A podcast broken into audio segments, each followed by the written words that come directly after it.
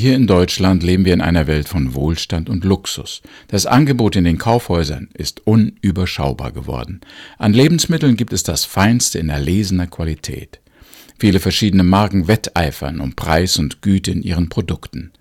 Das Gemüse ist frisch und makellos, das Fleisch ist hygienisch verpackt und wird vorbildlich gelagert. Die Regale mit Schokoladen, Süßigkeiten und Delikatessen sind überfüllt. So geht es auch in den Bekleidungsgeschäften. Das ganze Lager wird viermal im Jahr völlig ausgeräumt und neu mit Artikeln für die aktuelle Jahreszeit nach der letzten Mode gefüllt. Was nicht verkauft wurde, geht in den Abfallcontainer. Auch Elektrogeräte gibt es in einer unglaublichen Auswahl. Die Lager sind voll, das Sortiment nicht zu überschauen.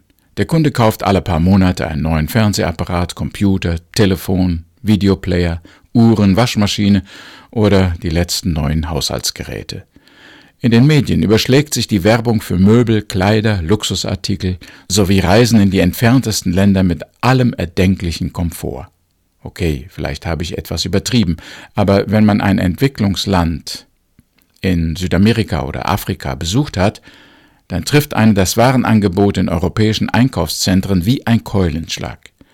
Man wird als Kunde umworben, verführt, bedrängt, manipuliert und unter Druck gesetzt und kann fast nicht ablehnen. Das ganze Denken und Trachten der Menschen hier ist auf Konsum, auf Delikatessen, auf Luxus, auf Wellness oder Wohlbefinden und Dinge gerichtet. Da klingen die Worte aus der Bibel ein wenig abstrakt und unrealistisch, wenn sie uns ermahnen, die Welt nicht lieb zu haben. Habt nicht lieb die Welt, sagt Johannes den Christen. Und um dieses Thema soll es heute gehen. Ich lese aus dem ersten Johannesbrief, Kapitel 2, die Verse 15 bis 17. In der Übersetzung von Martin Luther lauten sie so. Hab nicht lieb die Welt, noch was in der Welt ist. Wenn jemand die Welt lieb hat, in dem ist nicht die Liebe des Vaters. Denn alles, was in der Welt ist, des Fleisches Lust und der Augenlust und hoffärtiges Leben, ist nicht vom Vater, sondern von der Welt. Und die Welt vergeht mit ihrer Lust. Wer aber den Willen Gottes tut, der bleibt in Ewigkeit.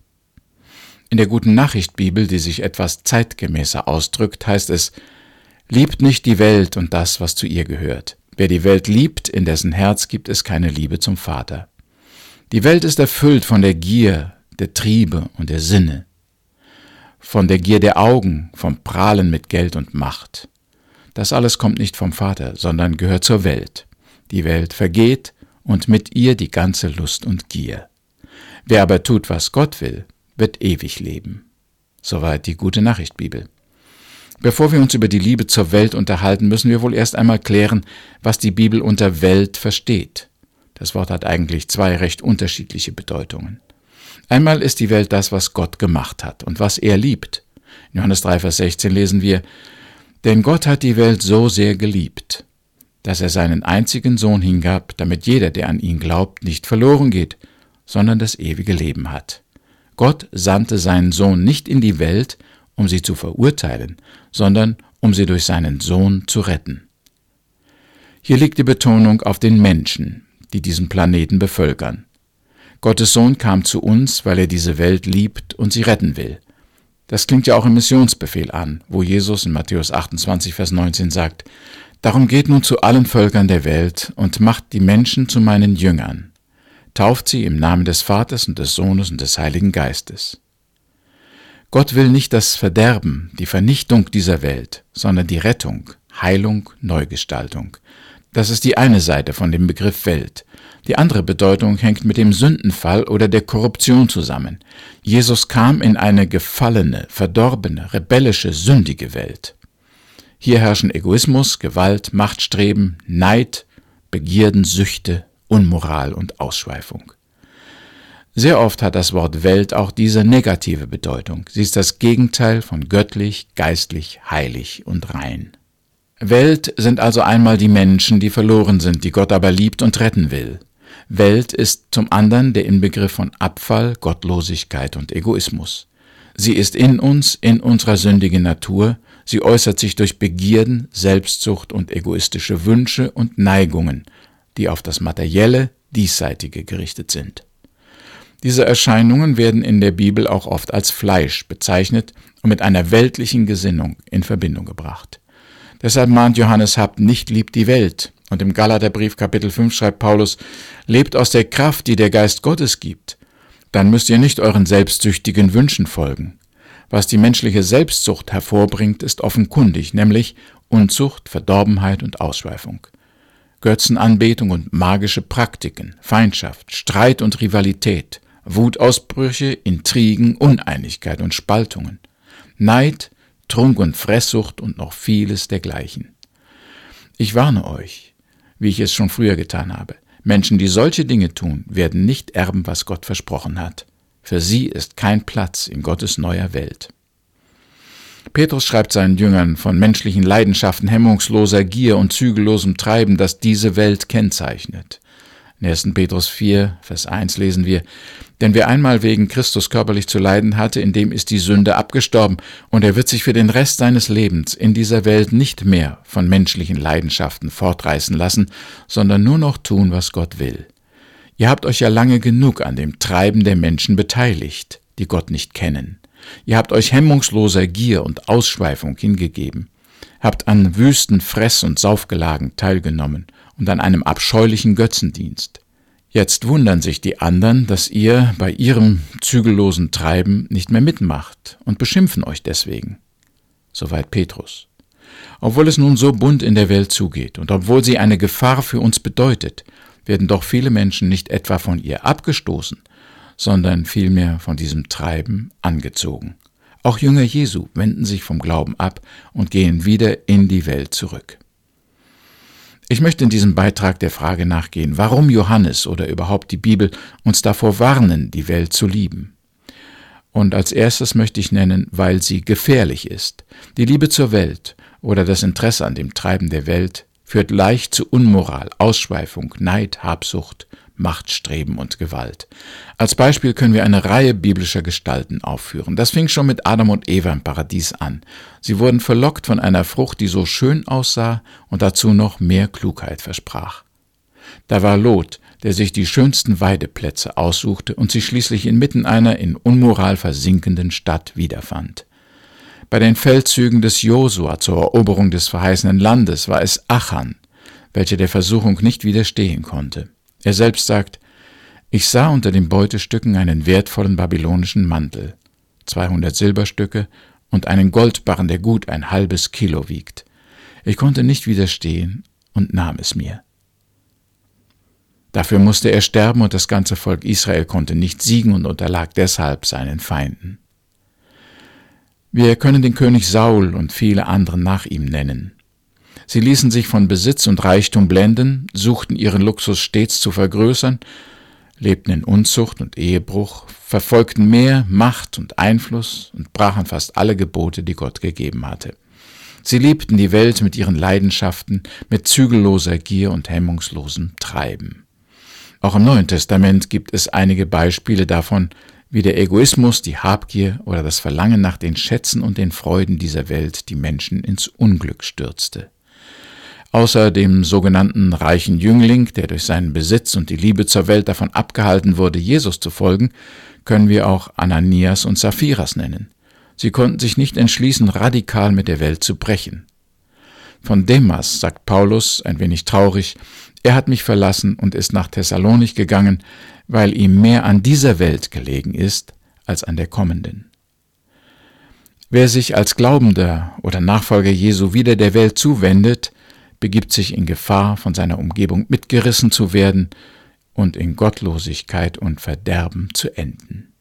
Zweitens, Johannes ermahnt uns, die Welt nicht zu lieben, weil er eine allgemeine Neigung zur Weltliebe beobachtet. Obwohl uns also die Liebe zur Welt in Schuld und Verderben führt, übt sie doch eine unerklärliche Attraktion auf uns aus. Wir alle können uns nur schwer den Reizen, Versprechen, Versuchungen und Freuden der Welt entziehen. Der Teufel versuchte sogar Jesus damit zu gewinnen, dass er ihm alle Reiche dieser Welt versprach. Und offenbar war das eine der größten Versuchungen auch für Jesus. Wir haben es so gut bei Gott. Er bietet uns alles, was wir brauchen, dazu Frieden, Freude und ewiges Leben in ganzer Fülle. Trotzdem ist es für den ernsten Christen ein stetes Ringen darum, sich nicht von der sichtbaren materiellen Welt und ihren Zielen und Methoden mitreißen zu lassen. Natürlich, wir leben in dieser Welt, sind umgeben von Menschen, die andere Werte und Moralvorstellungen haben, die sich um Gottes Gebote und Grenzen keine Gedanken machen und die hier leben, wie sie wollen. Wir sind umgeben von Luxus, Genuss, Angeboten und Versuchungen, gegen die wir nicht völlig immun sind. Hab nicht lieb die Welt bedeutet also, unsere natürlichen Neigungen und Wünsche einzudämmen, zu beherrschen und zu besiegen. Mir hat einmal ein Mann gesagt, das Leben in kommunistischen Ländern unter Christenverfolgung war nicht leicht. Aber hier im reichen Westen Glauben zu halten und Gott treu zu folgen, ist mindestens ebenso schwer. Drittens, Johannes ermahnt uns, die Welt nicht zu lieben, weil es ein schlechtes Zeugnis ist, die Welt zu lieben.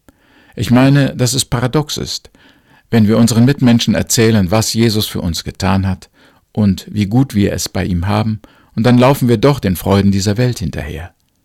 Andererseits ist es ein starkes Zeugnis, wenn jemand seinen Reichtum aufgibt, auf Ansehen und Glanz verzichtet, dem Luxus und den Genüssen entsagt und Jesus nachfolgt. Von Mose heißt es im Hebräerbrief Kapitel 11, er zog es vor, mit dem Volk Gottes misshandelt zu werden, anstatt für kurze Zeit gut zu leben und dabei Schuld auf sich zu laden.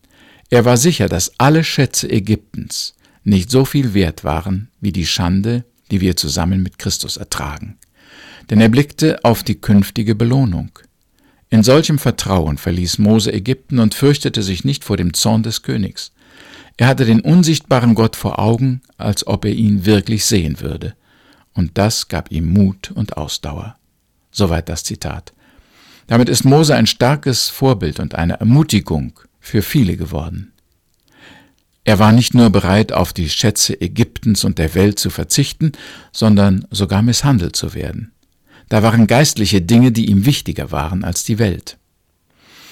Es macht bestimmt auch heute noch einen Eindruck, wenn wir Menschen begegnen, die eher ein kühles, nüchternes Verhältnis zu den Angeboten der modernen Industrie und Technik haben und die sich von Genuss, Ausschweifung und Unmoral fernhalten.